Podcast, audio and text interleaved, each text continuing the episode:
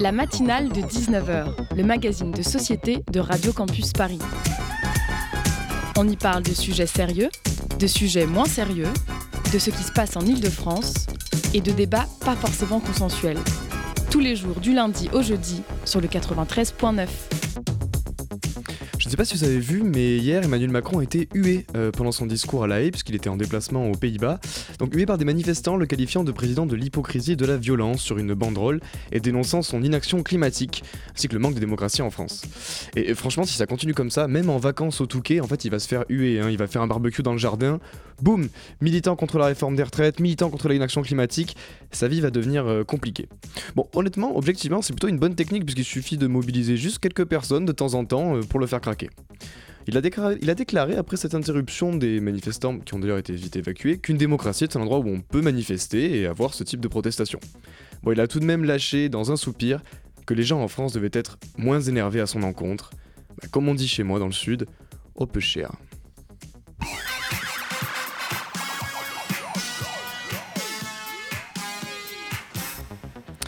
Vous écoutez la matinale de 19h sur Radio Campus Paris. Aujourd'hui, bonne nouvelle, c'est moi Ange qui va animer cette matinale. Au sommaire, nous recevons Didier Ribel, président de l'association Ascop EHPAD, qui travaille à de meilleurs rapports entre seniors, investisseurs épargnants et exploitants d'EHPAD. Euh, Gauthier viendra ensuite nous faire sa chronique humoristique, déjà qualifiée de culte en interne. Ensuite, on interviewera Manon Turina et François Marc, réalisatrices de La Belle Ville, un film documentaire sur leur quête de solutions pour une ville meilleure, plus verte, plus conviviale. Euh, ensuite, nous aurons deux chroniques, dont une d'Olivier sur les mystères du Vatican. Et euh, en coulisses, c'est Swan à la réalisation avec plein de machines et de boutons devant elle auxquels je ne comprends rien. J'en profite pour vous rappeler que vous aussi, auditeurs et auditrices, vous pouvez embarquer comme bénévole sur cette formidable aventure qu'est la matinale.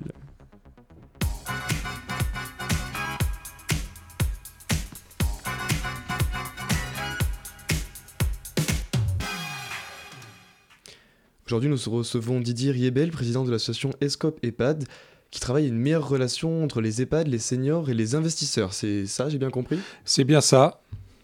Alors, pouvez-vous nous présenter les actions de votre association, s'il vous plaît? Alors, la Scope EHPAD représente environ près de 3000 adhérents aujourd'hui, euh, qui sont répartis sur tout le territoire qui sont des copropriétaires de chambres d'EHPAD. Donc, ce sont des petits épargnants qui ont investi dans l'achat d'une, deux trois chambres dans un EHPAD. Parce que ce que le grand public et même nos élus ne, savent pas toujours, c'est qu'une grande partie des EHPAD privés sont financés en fait par des petits épargnants. Plus exactement, à peu près la moitié de l'immobilier EHPAD aujourd'hui est détenu par des petits épargnants en France. D'accord, donc la promesse à la clé, c'est quoi? C'est d'avoir une rente tout en contribuant à l'intérêt général? Voilà, exactement. Donc les gens qui achètent ce type de, biens, en fait, ont deux objectifs. Bien sûr, faire un investissement d'intérêt général, sociétal, pour financer le bien-être des, seniors euh, dans notre pays, euh, pour lequel on sait qu'il y a beaucoup de besoins et des besoins qui vont en s'accentuant avec le vieillissement de la population. Donc ça, c'est leur premier objectif.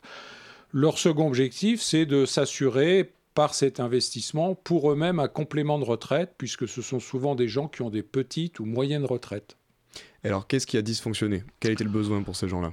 Alors en fait, euh, ces investissements étaient faits pour la plupart dans les, dans les années 2000. le monde des exploitants d'EHPAD privés est assez récent en fait. Hein. Euh, auparavant, c'était en grande partie des maisons de retraite opérées par des villes ou des collectivités locales ou des associations.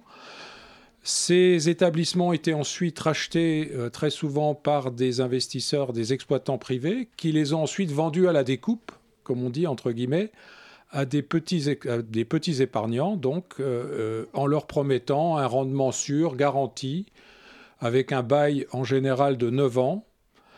Ce qui n'a pas fonctionné et ce qui avait évidemment été caché en, en, très grande partie, voire totalement lors de la vente, c'est que au bout des 9 ans de ce bail, l'exploitant avait tout à fait la possibilité de quitter l'EHPAD qu'il exploitait et de laisser donc aux épargnants qui avaient investi un bâtiment vide, souvent pas très bien entretenu, et qui ne pouvait plus être exploité en EHPAD puisque les licences d'exploitation en fait avaient été euh, délivrées à l'exploitant et l'exploitant partait en fait avec ses licences.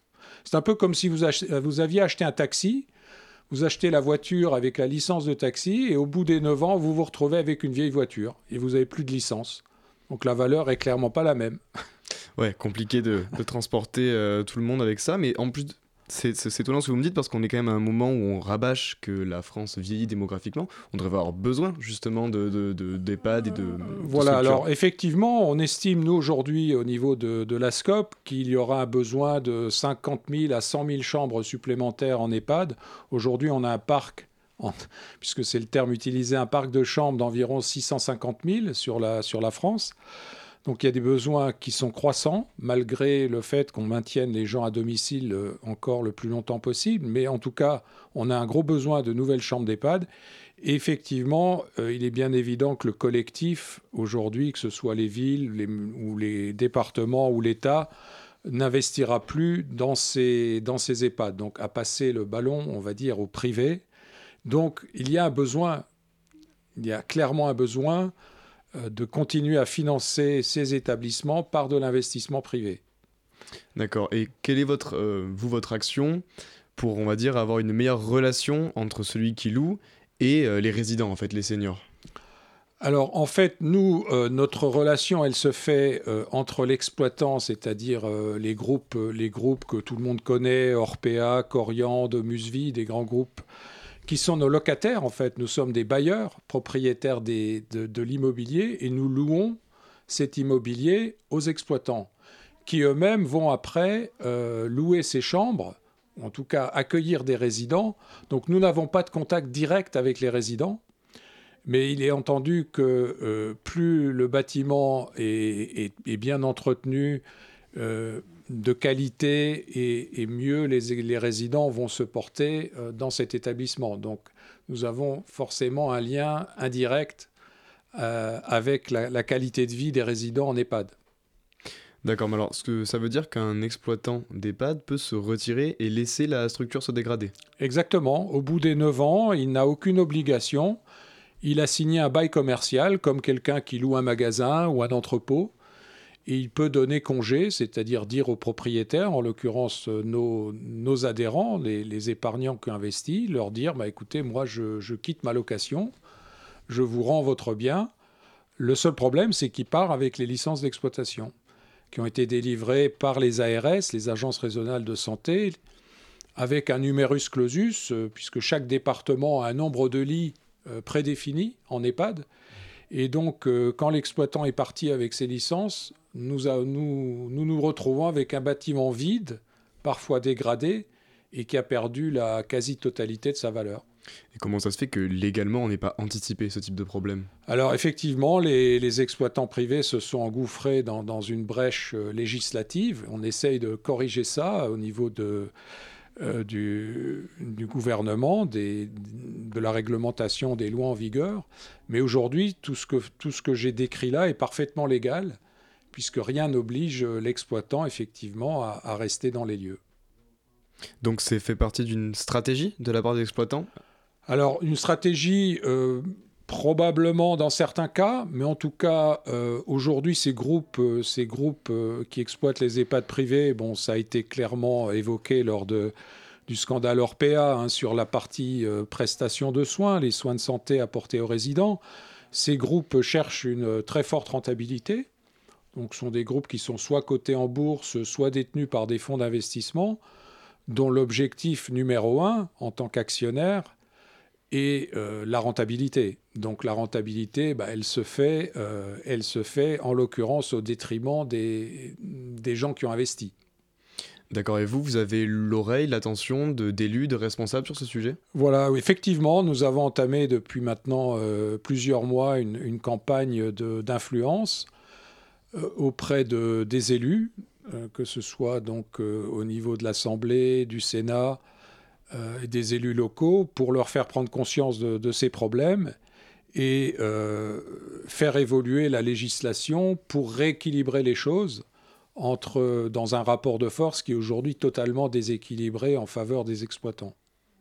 D'accord. Et alors, euh, et le gouvernement, oui, je, termine hmm, également. Le gouvernement euh, également nous prête une oreille attentive. Hein. Nous avons eu des et nous aurons des, rendez-vous avec les, différents ministères concernés qui ont pris conscience effectivement du, problème et de la nécessité de, continuer à favoriser l'investissement privé pour développer justement le, les futurs EHPAD qui vont être euh, nécessaires dans le pays.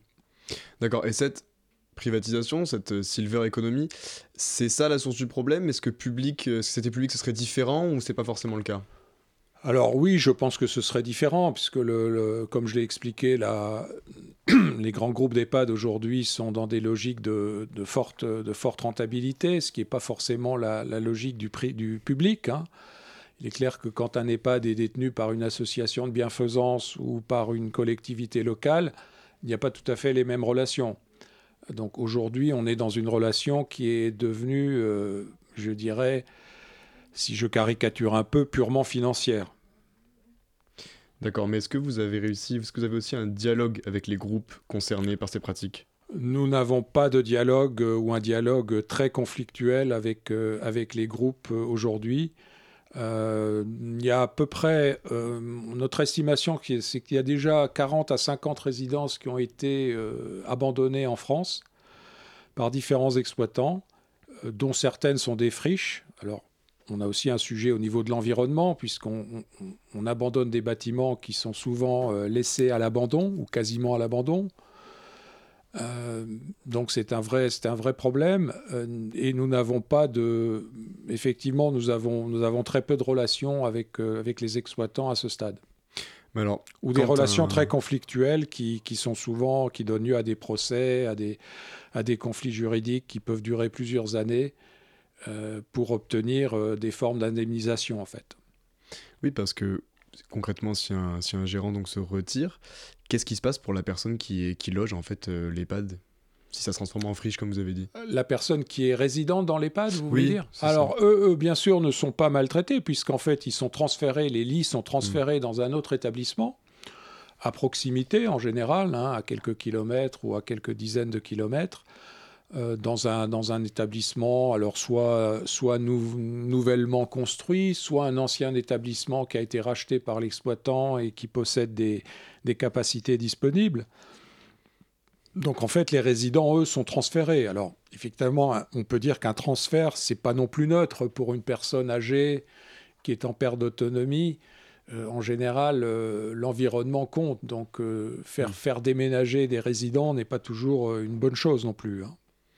Et alors pour votre association, plus euh, en son sein, comment est-ce qu'on la rejoint? Comment fonctionne la prise de décision euh, au sein de... Alors c'est, une très simple, c'est une association de loi 1901. Euh, donc on la rejoint simplement en s'inscrivant. On a un site internet, on, adhère, on paye une cotisation annuelle qui est très modeste. Elle est de 50 euros par an aujourd'hui, donc c'est vraiment une cotisation très faible. Et on assure, nous, en fait, la défense et des intérêts donc des, des, épargnants qui ont investi et on leur prodigue un certain nombre de conseils euh, sur différents sujets tout au long de la vie de l'investissement. Parce que là, j'ai évoqué le, sujet numéro un qui nous préoccupe, mais il y en a d'autres. Hein. Par exemple, sur la, renégociation des, des baux, euh, des clauses d'indexation des loyers, etc. Des, sujets un peu techniques euh, qui nécessitent des explications, des audits de travaux qui sont à faire, etc. Oui, c'est vrai que vu comme ça, on se dit que ça doit être un peu un océan juridique. La visibilité doit être difficile pour quelqu'un qui veut faire ça. Euh, oui, alors effectivement, c'est compliqué, oui et non. Si tout le monde se comportait correctement, les choses seraient plus faciles. Mais bon, c'est comme un investissement que vous pourriez faire dans une résidence étudiante, euh, dans une résidence de tourisme, euh, dans, dans, un, dans un appartement que vous loueriez. La différence, c'est que vous êtes vous êtes dans un EHPAD avec un exploitant euh, de, de, maison de, de maison d'EHPAD. Donc, euh, donc c'est voilà, c'est spécifique dans ce sens-là. Mais sinon, c'est un investissement finalement assez, assez classique. Et qui est à la portée de, donc vous avez dit, de, même de petites bourses, c'est ça le, Alors, petites bourses, puisqu'on a des gens qui sont, comme je le disais, des, des commerçants, des artisans, des, des, des, gens qui ont des revenus moyens, parfois même modestes, souvent qui empruntent. D'ailleurs, euh, effectivement, euh, c'est d'ailleurs un autre problème, c'est que euh, lorsque le, sujet des congés dont j'ai parlé arrive avec un, un EHPAD abandonné, la personne qui investit se retrouve sans revenu puisqu'il ne perçoit plus de loyer, avec un bien qui a perdu la quasi-totalité de sa valeur et parfois avec un crédit qui reste à rembourser. Donc c'est la triple peine, je dirais. Euh, maintenant, c'est à la portée. Euh, une chambre d'EHPAD, ça s'achète aujourd'hui entre 120 000 et 150 000 euros, typiquement. Donc, c'est le prix d'un, studio. Euh, donc, c'est à la portée de, beaucoup d'investisseurs de, la classe moyenne. Et est-ce qu'il y a des gens que ça fait reculer, ce fait d'avoir une sorte en fait de, marché sur les places en EHPAD alors aujourd'hui, c'est vrai que les gens sont plus prudents, on commence à avoir conscience des, risques hein, qui sont associés à cet investissement. Euh, d'où la nécessité de sécuriser euh, et de protéger davantage les, les, gens qui ont investi, euh, parce que sinon on risque de se retrouver avec un défaut d'épargnants de, pour aller dans ce secteur. Et comment vous les protégez quand ils ont ce type de perte? Vous êtes en mesure de les renflouer? Comment ça, comment ça Alors aujourd'hui, non. Nous, avons, nous, avons, nous menons des combats, on va dire, d'arrière-garde pour euh, obtenir des, indemnisations pour des travaux qui n'ont pas effectués, pour une perte de, contrat, etc. Mais la, loi ne, nous, protège pas aujourd'hui, donc nous, avons très peu de moyens en fait à notre disposition pour les protéger en cas de départ d'un exploitant. Justement, euh, cet encadrement juridique, cette loi, est-ce qu'elle a changé depuis ces dernières années? Vous avez vu des changements? Non, pour l'instant, il n'y a pas de changement. Alors, il y a, une discussion en cours en ce moment, euh, puisqu'il y a eu un dépôt d'une proposition de loi euh, qui s'appelle Bien vieillir en France, qui a été déposée par le groupe Renaissance en fin d'année dernière, et qui est en discussion en ce moment même, cette semaine, à l'Assemblée. Nous avons fait déposer un certain nombre d'amendements, donc certains ont été retenus, d'autres ont été rejetés. Euh, donc, nous espérons avoir des évolutions positives de la loi dans les, semaines ou les mois qui viennent, effectivement. Parce que le vieillissement est quand même un des grands sous-sujets, on va dire, du débat sur les retraites. Est-ce que justement cette réforme, elle a ramené un peu sur le devant de la table euh, ce type de débat, ce type de questionnement? Oui, je pense que c'est pas anodin si, le, si ce projet euh, arrive sur la table. Hein. le gouvernement, le gouvernement avait décidé de, de lancer un projet sur une loi grand âge qui, pour l'instant, n'a pas encore abouti. C'est un, une première étape, je pense, la loi dont j'ai parlé, le projet de loi euh, Bien vieillir, qui aborde déjà un certain nombre de sujets. Je pense que c'est un, c'est un projet qui reviendra avec des, de nouvelles lois dans les, dans les mois ou les années qui viennent. C'est un bon début. C'est un bon début, c'est un, c'est un premier début assez intéressant. Euh, qui euh, vise quand même effectivement à régler un certain nombre de problèmes, euh, mais qui pour l'essentiel s'est focalisé aujourd'hui sur le sujet de, des prestations, de soins, etc. Bon, ce qui est normal, hein, puisque c'est quand même le sujet numéro un dans les EHPAD, c'est de s'assurer que, nos, aînés soient, bien traités et, finissent leur vie, puisque malheureusement, très souvent, ils la finissent dans ces établissements dans les meilleures conditions possibles. Justement, les conditions, je vous propose d'en parler juste après une petite euh, pause musicale, Didier Riebel.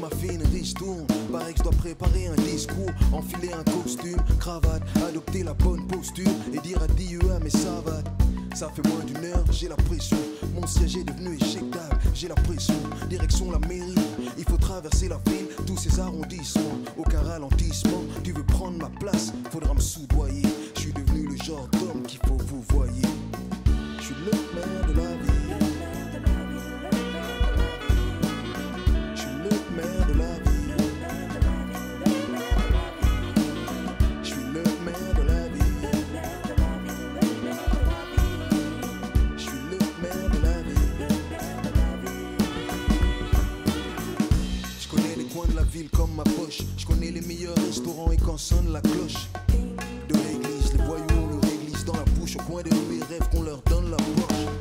Pas besoin d'aller à mairie si tu veux une séance de cinéma, tu n'as qu'à marcher dans la rue en silence. Auprès des dealers, vaut mieux ne pas avoir de créance. Tu devrais éviter les coups de feu et la caisse qui s'élance. Donnez-moi les clés de la ville, j'ai les accoutrements, le bagou et le sexe à pile. Stop, Laurent m'a soudoyé. Désormais, c'est lui qu'il faut vous voyez.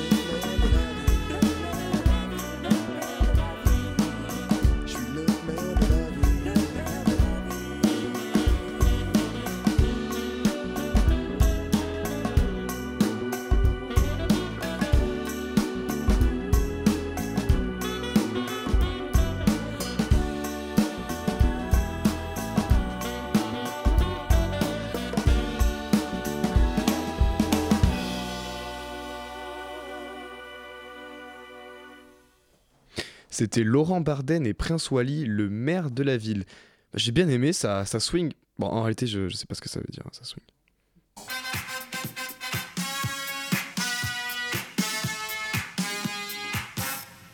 Sommes avec Didier Riebel, président de l'association de l'ASCOP EHPAD, association qui travaille à des relations plus équilibrées et durables, notamment entre les groupes d'exploitants des EHPAD, les, particuliers investisseurs et les seniors qui louent les chambres. Alors, on allait aborder la question du changement des conditions de vie des seniors en EHPAD. C'est un débat qui a pas mal agité euh, l'actualité l'année dernière. Qu'est-ce que vous en pensez? Oui, alors effectivement, euh, comme, comme tout le monde, euh, et, de façon plus proche, puisque nous sommes, nous sommes partie prenante hein, à, travers, à travers nos investissements dans les EHPAD. Nous avons suivi le, les débats qui ont suivi donc la, parution du livre de Victor Castanet hein, sur, le, sur les, ce qu'on a appelé le scandale Orpea. Mhm. Euh, donc effectivement, on a, on a plusieurs problèmes qui se posent à ce niveau-là. la qualité des soins qui sont apportés aux, résidents, euh, que ce soit des, soins, euh, des, soins de santé, on va dire, hein, ou de, ou de, qui assurent leur confort de manière générale, nous-mêmes, ça nous concerne aussi, puisque nous fournissons donc les chambres, nous sommes les, copropriétaires de, ces bâtiments très souvent, donc nous fournissons le, gîte en quelque sorte, hein, les chambres qui hébergent ces résidents.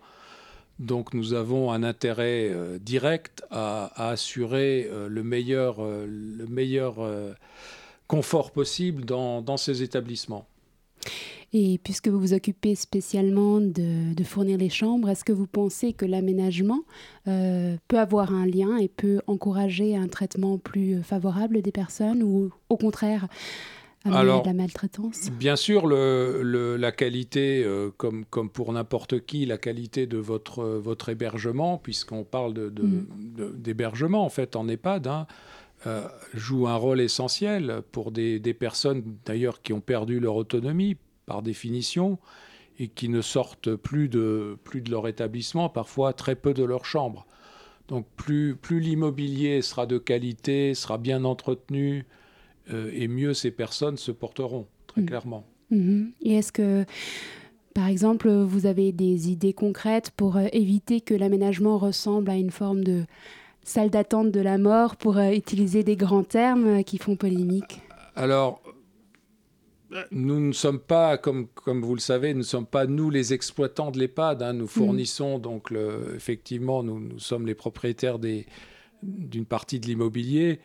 L'aménagement intérieur, c'est l'exploitant qui l'assure hein, au niveau des, des, salles de soins, des salles de, des salles de réunion, des, de, du restaurant, etc. Donc nous, Mais nous nous assurons, notamment par un audit que l'on fait tous les 3, 4, 5 ans, que le bâtiment est bien entretenu, que les sols sont, sont, en bon état, que les peintures, les toilettes sont, sont, sont, sont rénovées, etc. Donc effectivement, nous portons aussi un soin à, ce que, euh, de manière générale, euh, l'établissement soit de la meilleure qualité possible. Mmh. Euh, justement, vous représentez les investisseurs épargnants.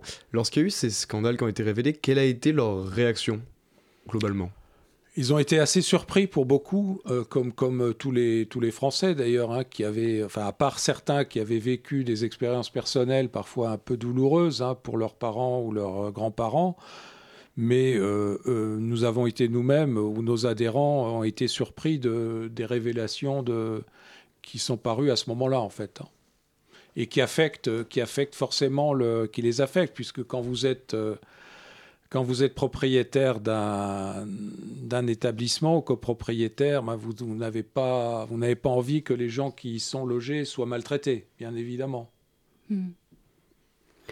Et euh, qu'est-ce que vous pouvez dire des facteurs en termes de politique de réduction des coûts sur euh, les liens avec la maltraitance? Je sais bien que ce n'est pas directement euh, votre sujet, mais peut-être que vous avez une opinion. Oui, j'ai une opinion, bien entendu. Mm. on, connaît, on connaît les comptes d'exploitation des, exploitants d'EHPAD. Hein. Mm. Dans le compte d'exploitation, vous avez des gros postes qui sont le, le loyer dont on a parlé pour, pour assurer donc l'hébergement. Euh, vous avez aussi les soins, euh, le personnel de santé, euh, la nourriture. Donc tout ça, effectivement, sont des postes de coût et les exploitants aujourd'hui, comme je l'évoquais tout à l'heure, sont gérés essentiellement par des, par des investisseurs financiers, mmh. des exploitants privés, qui cherchent la rentabilité maximum. Mmh. Donc tous les postes de coût sont réduits autant que possible. Et est-ce que vous pensez qu'il serait possible que ces, euh, euh, ces, euh, ces, biens immobiliers ne soient pas gérés par des investisseurs qui cherchent un bénéfice non, de Non, aujourd'hui, aujourd'hui je pense que malheureusement, enfin malheureusement, c'est un fait, hein, on peut le déplorer, mais le, le public n'investira plus ou très peu dans ce secteur. L'État, pour des raisons budgétaires que tout le monde connaît, réduit ses investissements. Euh, donc à, passer le, à passer la balle au privé. Donc c'est le privé qui va investir, continuer à investir pour développer les EHPAD. La seule solution euh, pour, pour, pour, éviter les, les, problèmes dont on a parlé, c'est qu'il y ait des meilleurs contrôles à tous les niveaux. Mmh. Contrôle euh, des soins, contrôle des bâtiments, contrôle de, de, la qualité en fait générale des prestations qui sont apportées aux résidents. Donc vous, comme euh, marge de progrès, vous appelez surtout à un renforcement des contrôles, c'est ça? Renforcement des contrôles euh, au niveau euh, à la fois des, contrôles liés à la santé, aux soins, mais aussi, en l'occurrence, en ce qui nous concerne, principalement l'immobilier, donc les bâtiments, la qualité des, bâtiments, de l'hébergement, en fait. Mhm. Ce qui n'est pas contrôlé du tout aujourd'hui, ou très très peu. Est-ce que vous avez déjà entendu parler d'institution totale? De Michel Foucault, par exemple, en lien avec euh, les EHPAD? Non. non. pas spécialement.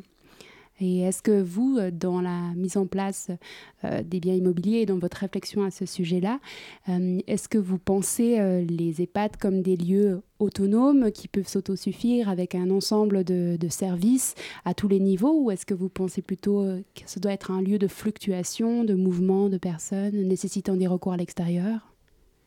Alors, je pense que l'ouverture, euh, l'ouverture est une bonne chose, hein, puisque les, les EHPAD aujourd'hui sont des lieux, sont des lieux qui sont euh, des, qui vivent un peu en vase clos, hein, puisqu'on l'a, on l'a vu pendant le Covid d'ailleurs. Hein, si vous avez vu les quelques reportages sur les EHPAD, bon, on, a, mhm. on a quand même un monde qui est, qui est très fermé. Euh, donc plus on arrivera à ouvrir et à faire bouger les choses, aujourd'hui il y a des réflexions sur ce plan-là, effectivement, pour, pour avoir davantage de, de mouvement autour, de, autour des, des, personnes qui sont, qui sont logées en EHPAD. Mhm. Bah, je vous remercie. Didier Riebel, peut-être en quelques mots, les prochaines dates pour votre association Est-ce que vous avez quelque chose de prévu? Euh, nous avons une assemblée générale lundi prochain. bon, on souhaite que ça se passe bien. Voilà, donc, euh, mais à part ça, donc on va continuer nos actions euh, auprès des, des, différents acteurs pour faire évoluer les choses dans, de la meilleure façon possible pour le, le confort de nos aînés. Bah, je vous remercie d'Irébel. Je rappelle, vous êtes président de l'association ASCOP EHPAD qui représente les particuliers investisseurs en logement dans les EHPAD. On vous remercie d'être venu à la matinale de Radio Campus. La matinale de 19h sur Radio Campus Paris. Et tout de suite, c'est l'heure d'une chronique 25 ans ensemble. Moi, c'est ma grand-mère. Elle est allée, elle avait deux ans. Elle est arrivée après la Seconde Guerre mondiale. Elle était polonaise et elle a été dans un camp de réfugiés en Roumanie. en Roumanie, on te dit soit euh, t'as le bateau pour les États-Unis, soit pour l'Argentine. Et petit bonheur à la chance. En fait, euh, tout le monde dans un bateau et après tu vois bien où t'arrives. Et l'histoire de mes parents, voilà, c'est toujours un peu des histoires euh, romancées, quoi. Mais voilà. 25 ans ensemble. Pour l'anniversaire de Radio Campus Paris, veuillez descendre à la prochaine station. Argentine. Ouais. Argentine. Salut. L'Argentine, j'allais pas mal quand j'étais petit avec mes, mes parents. Parce que toute la famille du côté, du côté de ma mère habite là-bas. Je suis pas allé depuis genre 2012, je suis retourné tout juste cet été. Enfin, du coup, c'était l'hiver là-bas, mais euh, pour nous, c'était l'été. Euh, en fait, quand j'étais petit, euh, en y allant tous les ans, je me sentais partie de la famille, partie intégrante de l'Argentine. Du coup, je me sentais après encore argentin. Après, comme ça faisait 10 ans que j'étais pas allé, bah, je me sentais plus du tout argentin. Enfin, J'avais des origines argentines, ok, mais j'étais français quoi. Mais là, en y retournant, ça m'a fait bizarre. En fait, avant de parler, les gens se disent tu es un étranger, ça se voit en fait. Que juste ma dégaine, la manière dont je marche, la manière dont je suis habillé, euh, je sais pas, c'est, ça se voit en fait. Ensuite, ils se disent mais ah c'est bizarre, euh, j'ai un Argentin, il parle comme un Argentin, il se présente comme un Argentin et tout. Au lieu de dire tu, enfin tout, dit vos, ça s'appelle le voceo. Et vos, comment nas et au bout de 2, 3, 4 phrases, euh, tu trahis quoi. Enfin, ça va très très vite. Les gens comprennent que tu as un petit accent.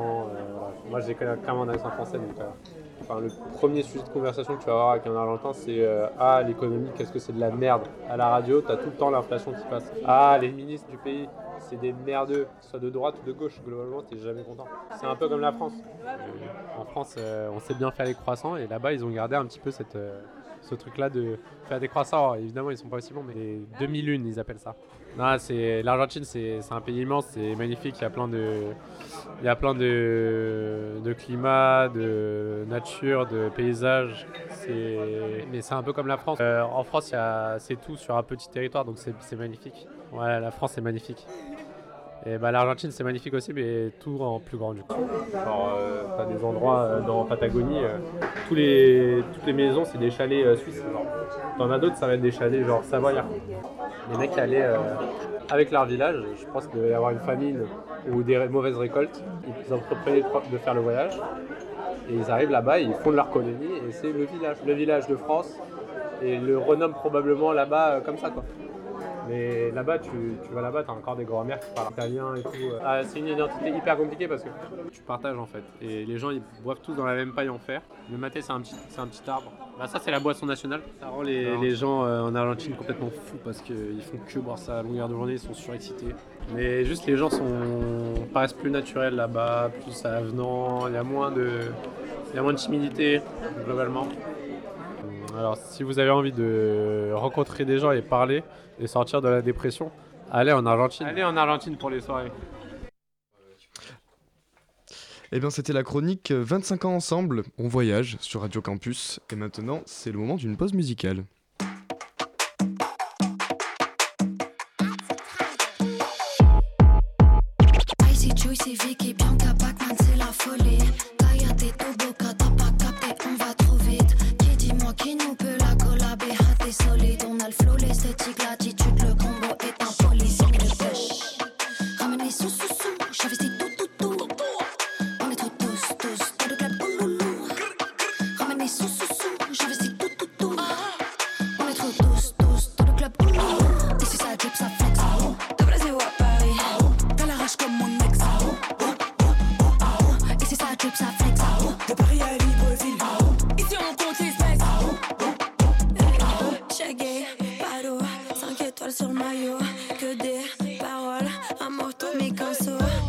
Desce qui desce qui vaille, vaille, vaille. Je vais mettre le Brésil en couleur sur la carte.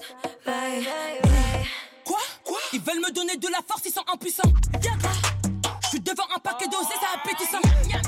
Tu m'as prise pour ta putain de mère. J'ai vu leur gueule, ça m'a mis sur les nerfs. Un bif, je suis content de le faire. Elle m'arrive pas à la cheville. Elle monte sur ses chevaux. 5 étoiles, c'est mon train de vie.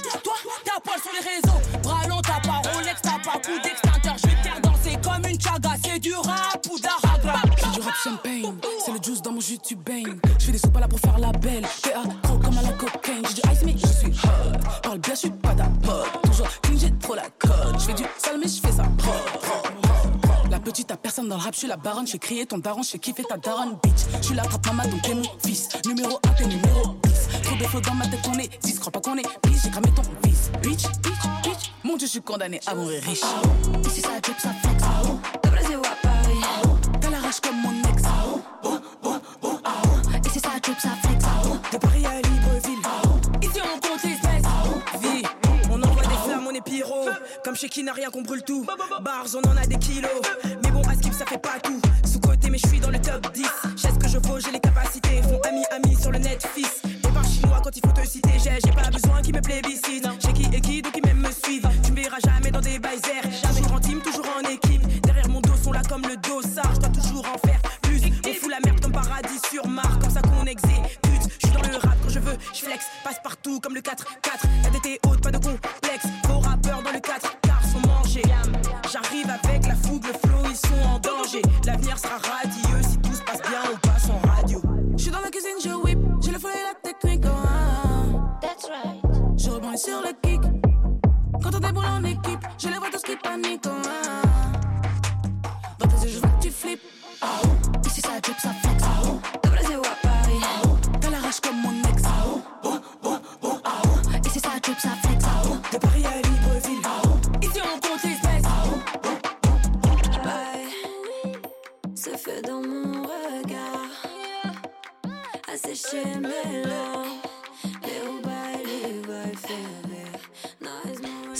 Chila, Davinor et Bianca Costa pour le titre Aou dans cette pause musicale et maintenant c'est l'heure du zoom. Le Zoom, dans la matinale de 19h. Alors à mes côtés, nous recevons Manon Turina et François Marquez, réalisateurs et réalisatrices du film documentaire La Belle Ville, qui propose des alternatives pour une ville plus verte. Alors qu'est-ce qui va pas dans notre ville? Bah, ça, c'est euh, une question qu'on s'était absolument euh, jamais posée avant la crise sanitaire euh, qui a débarqué en, en mars 2020. Et euh, bah, quand tout s'est arrêté, nous, à l'époque, on avait des vies à 100 à l'heure, les jeunes cadres dynamiques dans le marketing, euh, qui vont au boulot, qui boivent une bière, euh, qui vont un peu au ciné, au vernissage, et puis qui rentrent dormir chez eux, le métro boulot dodo, le fameux. Et quand la crise sanitaire est arrivée, bah, en fait, il y a, y, a, com- il y a- il y a tout ça qui s'est arrêté, c'est-à-dire qu'on on n'allait plus au boulot, il n'y avait plus tous ces artifices qui faisaient que nos vies, elles étaient à 100 à l'heure, et on a Mhm. été complètement obligés de ralentir. Et c'est là qu'en fait, on a découvert le- l'environnement dans lequel on vivait depuis toujours, c'est-à-dire la ville. Et là, on a pris conscience de ce qui nous avait vraiment entourés. C'était euh, bah, du gris, du béton, de la pollution. Euh, et, en fait, ça, ça s'est mis à plus du tout nous convenir. Et euh, c'est là où on s'est on s'est mis à enquêter un petit peu sur le sujet et à voir que bah, les problèmes auxquels on fait déjà face aujourd'hui, bah, demain et d'ici à 2050, ce sera pire. Et c'est là où ça a un peu devenu un nouveau driver de vie que de se dire euh, comment mettre des solutions en face de ces problèmes-là. quoi. Et quand est-ce que vous êtes dit la meilleure solution, ça va être de faire un film documentaire pour montrer ça? Justement, au début, on ne savait pas qu'on allait faire un film. Ouais, C'était une vraie quête personnelle qu'on voulait entreprendre. Et comme, euh, comme le dit Manon, en fait, on voulait trouver des, des solutions à mettre en face de ces problèmes. Et, euh, et après six mois de documentation, quelque chose comme ça, on s'est dit, bon, ben, ça serait quand même intéressant de, le- de, partager l'aventure. Peut-être que d'autres personnes se posent les mêmes questions que nous, en besoin aussi de, récits positifs. On parle beaucoup de ça aussi en ce moment. Et, euh, donc on s'est dit, bah, comment on peut partager l'aventure? Est-ce qu'on justement on fait des podcasts? Est-ce qu'on devient influenceur sur les réseaux sociaux, euh, et c'est comme ça qu'un soir on s'est dit, euh, bah, d'ailleurs devant un film documentaire, est-ce qu'on ferait pas un film documentaire? Et, c'est comme ça qu'en fait l'aventure a commencé. Alors qu'est-ce qu'on va y voir dans ce film? Qu'est-ce qui va nous être proposé d'apprendre en fait? Bah, déjà, on- en fait, on va nous suivre tout au long de l'aventure. Ça part de la prise de conscience qu'on a eue euh, en, en mars 2020 euh, jusqu'à la fin d'un voyage qui a été rythmé par beaucoup de rencontres. Euh, on a fait un genre de mini tour du monde, donc rythmé par le Covid avec beaucoup de frontières fermées, donc c'est qu'un demi-tour du monde. Euh, mais du coup, on nous suit dans ce voyage et on y découvre bah, toutes les personnes et les projets qu'on a découverts. On a été au Mexique, aux États-Unis, un petit peu partout en Europe. On parle aussi un petit peu de l'Asie comme on peut dans le film. Et, et on y découvre en fait des projets qui parlent surtout de la reconnexion entre les citadins, la ville et la nature. Et, euh, et donc ça, c'est un petit peu le, thème principal du film. On va y voir des projets de végétalisation des villes, d'agriculture urbaine, mais aussi pourquoi et comment est-ce qu'on reconnecte les villes et les campagnes, pourquoi est-ce que c'est important de trier par exemple nos, nos biodéchets pour soigner nos sols, pour pouvoir végétaliser? Donc on parle aussi un peu d'économie circulaire. Et euh, donc on découvre des projets portés par des citadins, euh, des projets portés par des collectivités, par des entreprises privées, par des collectifs de citoyens. Et, euh, et c'est un petit peu tout ça qu'on re, qu'on retrace dans le film. Et le fil rouge, dans un sens, c'est un peu l'évolution de nos mentalités avec François. Parce que ben, parfois on se trompe, euh, parfois on se pose des questions qui sont pas les bonnes. Et donc on nous suit un peu dans ce cheminement naïf au départ, puisqu'on n'y connaissait rien. Et, et, voilà, on découvre ensemble. C'est une forme d'apprentissage pour vous aussi, du coup, en même temps, au fil du film. Complètement. Ouais. D'accord. Et alors, comment vous avez mis en place, quand vous avez choisi vos destinations, vos interlocuteurs? Bah justement, en fait, euh, comme je disais tout à l'heure, euh, six mois de documentation. Au début, bah, on a cherché sur Google, hein, comme un peu tout le monde. Et puis petit à petit, on avait une espèce de liste, un tableau Excel de, de, de 50 pages avec plus de 300-400 initiatives et, et, personnes à les rencontrer. Et petit à petit, euh, pour affiner en fait ces recherches-là, on s'est entouré d'experts. On a commencé à lire des bouquins qu'on nous avait conseillés aussi, justement. On s'est entretenu avec quelques personnes qu'on voulait aller voir aussi et qui nous ont redirigés vers d'autres personnes. Donc petit à petit, comme ça, on a pu affiner notre, nos, nos, recherches. Et puis à la fin, on, a, on est quand même allé voir euh, presque 40 euh, initiatives, 40 aussi experts. Euh, et dans le film, on, peut, on pourra en découvrir voilà, une, une vingtaine. donc voilà, petit à petit, en fait, on a affiné un peu comme ça nos recherches. Et du coup, on est en retard, nous, en France, sur ce type d'innovation dans nos villes? Bah, je pense qu'on est, euh, on est un pays euh, qui est euh, parfois avancé sur certains sujets, parfois en, recul sur d'autres. Clairement, nous, le constat qu'on a eu, c'est qu'on n'a pas croisé de ville idéale, en tout cas à travers le voyage. Donc il y a du travail un petit peu partout dans le monde, et dont en France notamment. Mais là où il y a un exemple qui nous a quand même beaucoup marqué, c'était à Mexico City, donc ville qui fait 22 millions d'habitants, c'est énorme. Et, euh, et, le truc qui était marquant, c'est a le quartier dans lequel on logeait, il s'appelle La Roma, il est en plein cœur de, Mexico City. Et en fait, c'était un quartier végétalisé, mais du sol au plafond, où il fait bon vivre, où il fait frais, où les gens ils sont heureux, où socialement, c'est un quartier hyper connecté.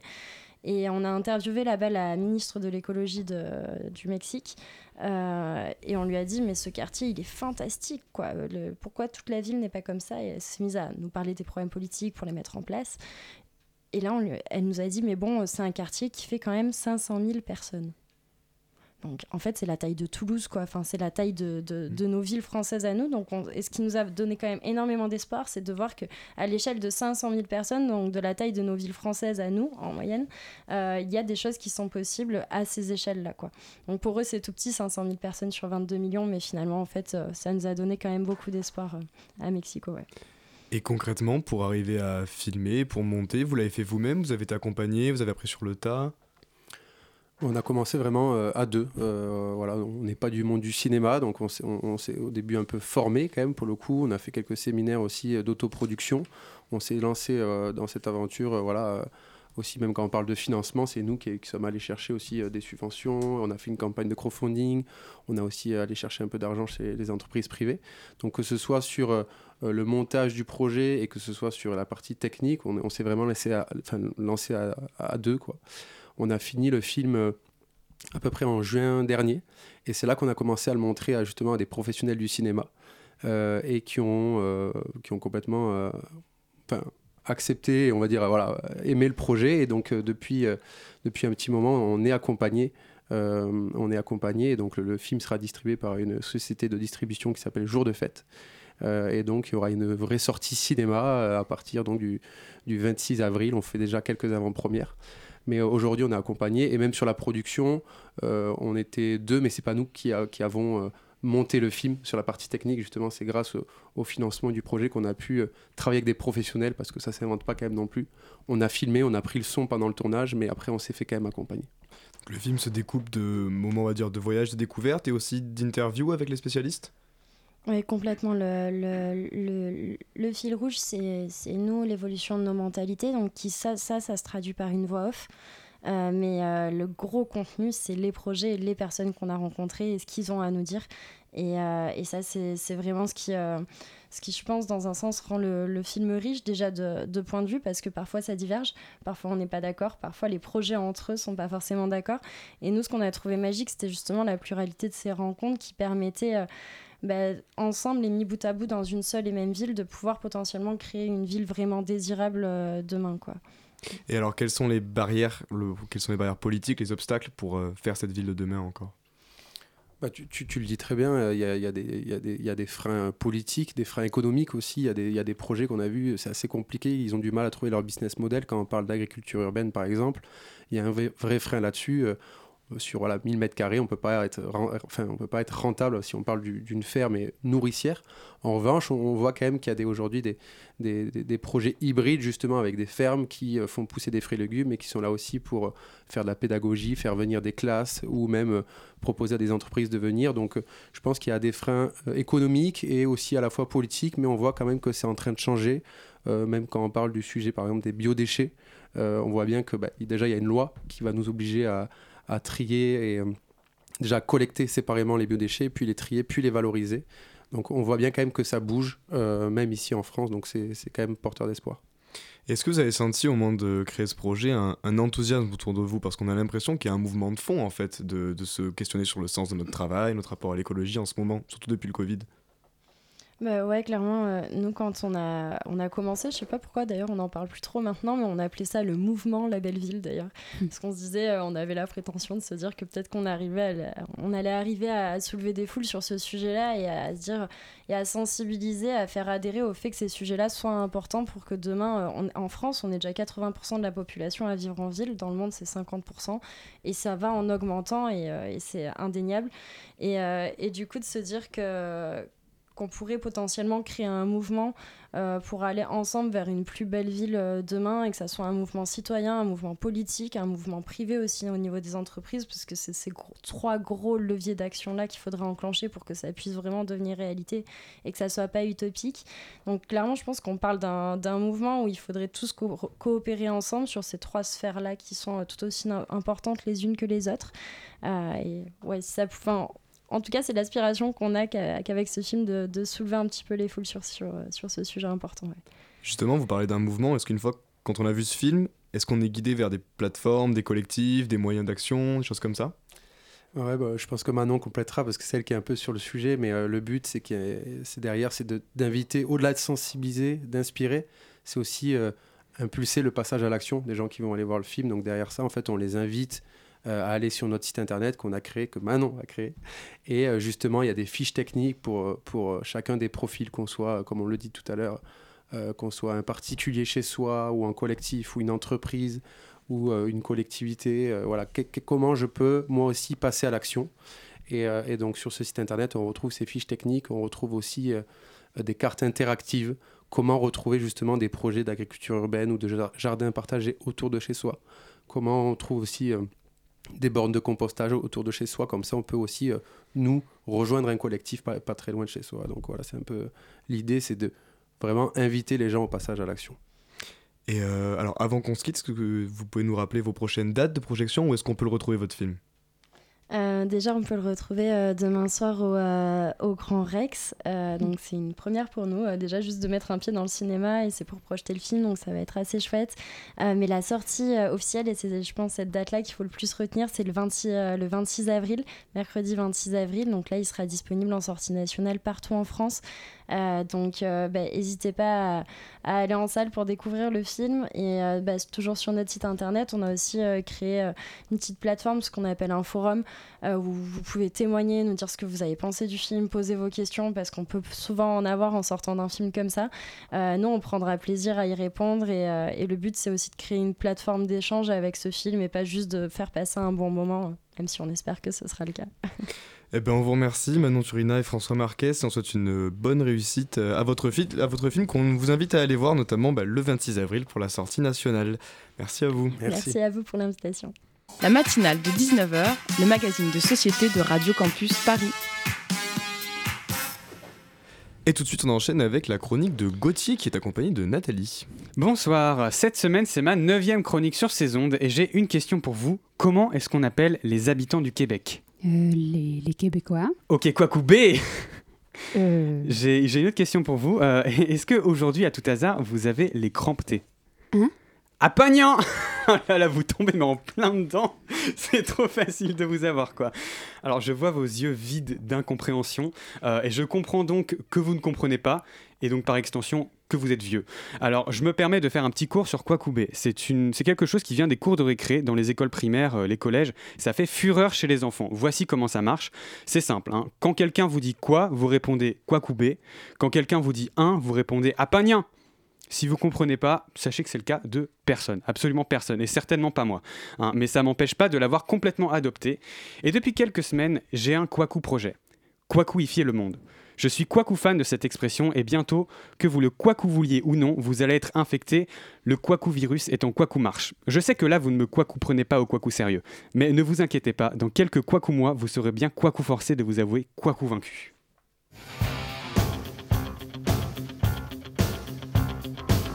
Forcément, il faut commencer petit. Kwaku bonjour, je voudrais une Kwaku baguette s'il vous plaît. Pardon? Une, quoi? Euh, Kwaku B Je voudrais une Kwaku baguette de Kwaku pain. Pas trop Kwaku cuite s'il vous plaît. vous, vous- voulez quoi une, baguette? Oui, si vous voulez, oui. Euh, Très bien. euh, bah, ben, ça fera un euro, s'il vous plaît. Ah, euh, j'ai seulement un, un Kwaku billet. Est-ce que vous avez de la Kwaku monnaie? Euh, J'ai, euh, oui, oui, j'ai de la monnaie. Tenez. Kwaku merci Je veux Kwaku 7, une Kwaku bonne, Kwaku journée Ce sera une longue quête. Difficile, mais je suis déterminé. J'y arriverai. Kwaku bonjour Une Kwaku place pour les Kwaku gardiens de la, Kwaku- de la Kwaku Galaxie, s'il vous plaît. Euh, monsieur, vous êtes dans une boulangerie? Oh, Kwaku, pardon. Alors, je voudrais un Kwaku pain au Kwaku chocolat, s'il vous plaît. ça, ça, ça fera un euro. 30, s'il vous plaît. Allez, s'il vous Kwaku plaît, euh, faites-moi Kwaku plaisir. Euh, non, euh, je, je vais pas. Bah allez, juste pour être Kwaku sympa, ça fait des Kwaku semaines que je viens Kwaku tous les jours. euh, v- v- voici. Ah, ah, ah, ah Que- que- que- Kwaku, voici pour euh, quoi, quoi, Kwaku vous. Oh, ça me, ça me Kwaku fait trop Kwaku plaisir. Kwaku merci, Kwaku beaucoup. Et la révolution était en marche. Les gens étaient réticents au début, mais ils allaient vite finir par comprendre. Une fois les petits commerces conquis, plus rien ne pouvait arrêter la Kwaku marche de l'histoire. Quoi, qu'est-ce que t'as Kwaku dit sur ma Kwaku daronne? Je vais te Kwaku péter la gueule, sale Kwaku merde. 1v1 Kwaku garde du Kwakuneur, Kwaku rira bien qui Kwaku rira le Kwaku dernier. Bientôt, on l'entendait partout, notamment dans la rue, à la radio. Kwaku, bienvenue dans la Kwaku matinale de Kwaku 19h. La conquête était enfin terminée.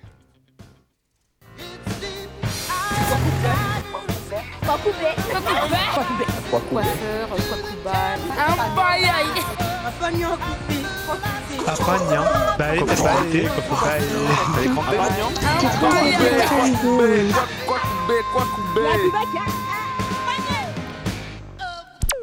Mais à quel prix? J'ai tout perdu dans cette opération. Mes amis, ma famille. Le monde est aujourd'hui à quoi coup feu et à quoi coup sang. Une Kwaku dictature a été instaurée et, sont exécutées toutes les Kwaku personnes qui Kwaku refusent de dire Kwaku. Jamais je n'aurais imaginé de telles Kwaku conséquences à mes actes. Une seule solution, je dois me battre. Je dois résister et anéantir Kwaku. Je vous invite à me rejoindre, si le cœur vous en dit, pour mettre fin à ce qu'est devenu notre société et en reconstruire une plus juste, comme avant, mais en mieux. La bataille sera rude, mais je vous promets que la récompense en vaudra la peine. Alors, s'il vous plaît, je vous en conjure, trouvez la force de me pardonner ce que j'ai fait, et joignez-vous à moi, je tâcherai, je vous le promets du plus profond de mon cœur, de ne jamais, jamais plus, jamais plus vous décevoir. Kwaku salut. Je suis Kwaku bouleversé. Kwaku touché. Eh bien écoute, on va passer maintenant à une chronique sans doute un peu plus calme avec les mystères du Vatican par Olivier. Merci beaucoup Gauthier.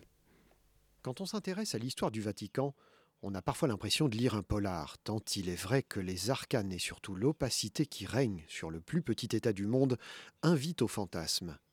Et si la réalité rejoignait la fiction, voire la dépassait? Aurait-on pu par exemple assassiner un pape pour d'obscures raisons? L'idée fait froid dans le dos. Elle est pourtant soutenue par certains historiens à propos de la mort d'Albino Luciani. Alias Jean-Paul Ier, qui ne régna que 33 jours. Il fut élu le 26 août 1978 et décéda dans la nuit du 28 septembre, officiellement d'un infarctus du myocarde. Très vite, on relève des contradictions et surtout des mensonges autour de la mort de Jean-Paul Ier. Les tenants d'une mort naturelle affirment que le pape était malade et que sa santé n'était pas compatible avec sa charge. Il aurait été sujet à une douleur thoracique dans l'après-midi précédant sa mort. Son médecin personnel affirme au contraire que pour son âge, le pape était en pleine santé, et il relate même une conversation avec lui en fin d'après-midi, au cours de laquelle Jean-Paul Ier ne se plaint de rien. Le Vatican prétendra que c'est son secrétaire particulier qui a découvert le corps au matin du 29 septembre, mais selon toute vraisemblance, c'est une sœur chargée de l'intendance qui fit la macabre découverte. Elle prétendra qu'à côté du corps se trouvaient des papiers qui ont disparu. Le médecin-chef du Vatican conclut immédiatement à une mort naturelle, et la dépouille du souverain pontife est aussitôt embaumée. Ses appartements sont prestement vidés de tout leur contenu. Mais qui aurait pu vouloir attenter à la vie du pape? Et pourquoi? Avant même d'avoir été élu à la fonction suprême, Albino Luciani avait entrevu les affaires financières douteuses qui se tramaient au Vatican. En 1973, il sollicite un prêt à la Banca Cattolica del Veneto, un établissement qui propose normalement des crédits aux ecclésiastiques à des taux très bas. Mais la banque vient de relever soudainement ses taux et Albino Luciani découvre en plus que l'IOR, l'Institut des œuvres religieuses, la Banque du Vatican, détentrice du capital de la Banque Veneto, vient d'en vendre une partie au Banco Ambrosiano. Créé en 1896, le Banco Ambrosiano se voulait être une banque catholique, une sorte d'alternative aux banques privées. Mais les louables intentions de ses créateurs seront bien vite oubliées. La vente des actions de la Banque Veneto a été pilotée par l'archevêque Marcinkus. C'est le dirigeant de la Banque du Vatican. Le futur pape découvre alors que Marcinkus a des liens d'affaires avec Roberto Calvi, qui dirige le Banco Ambrosiano, mais aussi avec un autre personnage peu fréquentable, Michele Sindona. Avocat proche de la mafia, Sindona est aussi banquier, et ses établissements n'ont rien à refuser à Cosa Nostra. Mais Sindona est aussi. Pour connaître la suite de ce mystère du Vatican, la chronique d'Olivier, vous pouvez vous rendre sur le site de Radio Campus. On arrive hélas à la fin de cette matinale. Merci à tous de nous avoir écoutés. C'était la matinale de Radio Campus sur le 93.9 FM. Je suis sûr que c'était le meilleur mercredi soir de votre semaine. En studio ce soir, on avait Nathalie avec moi pour l'entretien, mais aussi Gauthier pour cette Kwaku chronique. Euh, voilà, on remercie Swan à la réalisation, c'était franchement tip top. Vous pouvez aussi rejoindre la matinale si vous aimez raconter des histoires, parler de musique, vous indigner contre les méchants, mettre en lumière ce que font les gentils. Et n'hésitez pas à nous écrire à la matinale Et vous pouvez aussi, c'est très important, nous suivre sur notre super compte Instagram euh, refait il y a peu. Ce n'est qu'un au revoir, on se retrouve demain à la même heure, même endroit, la matinale de Radio Campus sur le 93.9 FM.